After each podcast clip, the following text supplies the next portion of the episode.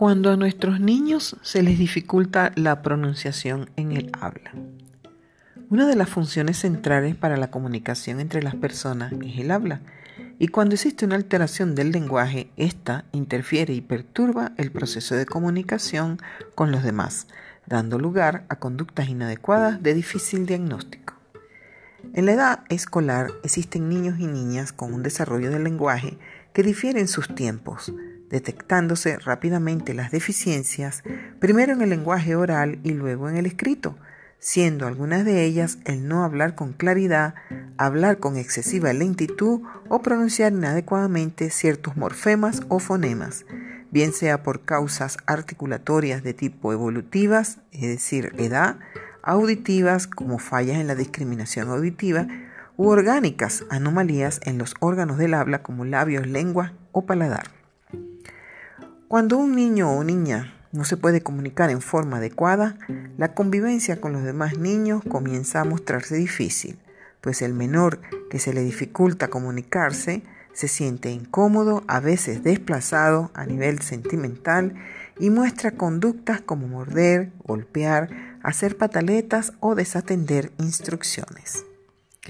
¿Qué hacer para ayudar a los niños con dificultades en el habla? Lo primero que los padres deben hacer es reconocer si sus hijos pronuncian inadecuadamente las palabras, atendiendo las etapas evolutivas, pues no es sino a los cuatro años de edad cuando el menor debería tener un lenguaje bien articulado y con buena pronunciación. Checar con el pediatra que los atiende. Cualquier condición orgánica que pudiera estar presente en el retraso del lenguaje o dificultad determinando si la misma, en caso de haberla, está asociada a una anomalía orgánica, auditiva o simplemente de la edad evolutiva.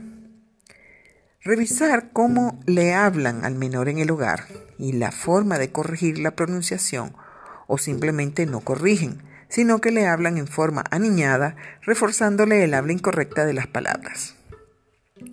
Una vez determinadas las posibles causas, orientarse con los especialistas del área en la mejor forma de ayudarle y estimular el lenguaje.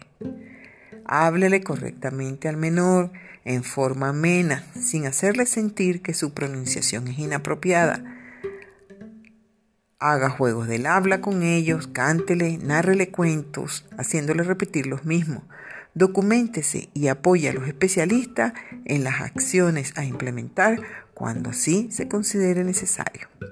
No le reste importancia a este aspecto del habla, pues la convivencia de un menor con dificultades en, este, en esta habilidad se hace algo complicada al no poder comunicarse eficazmente con los demás.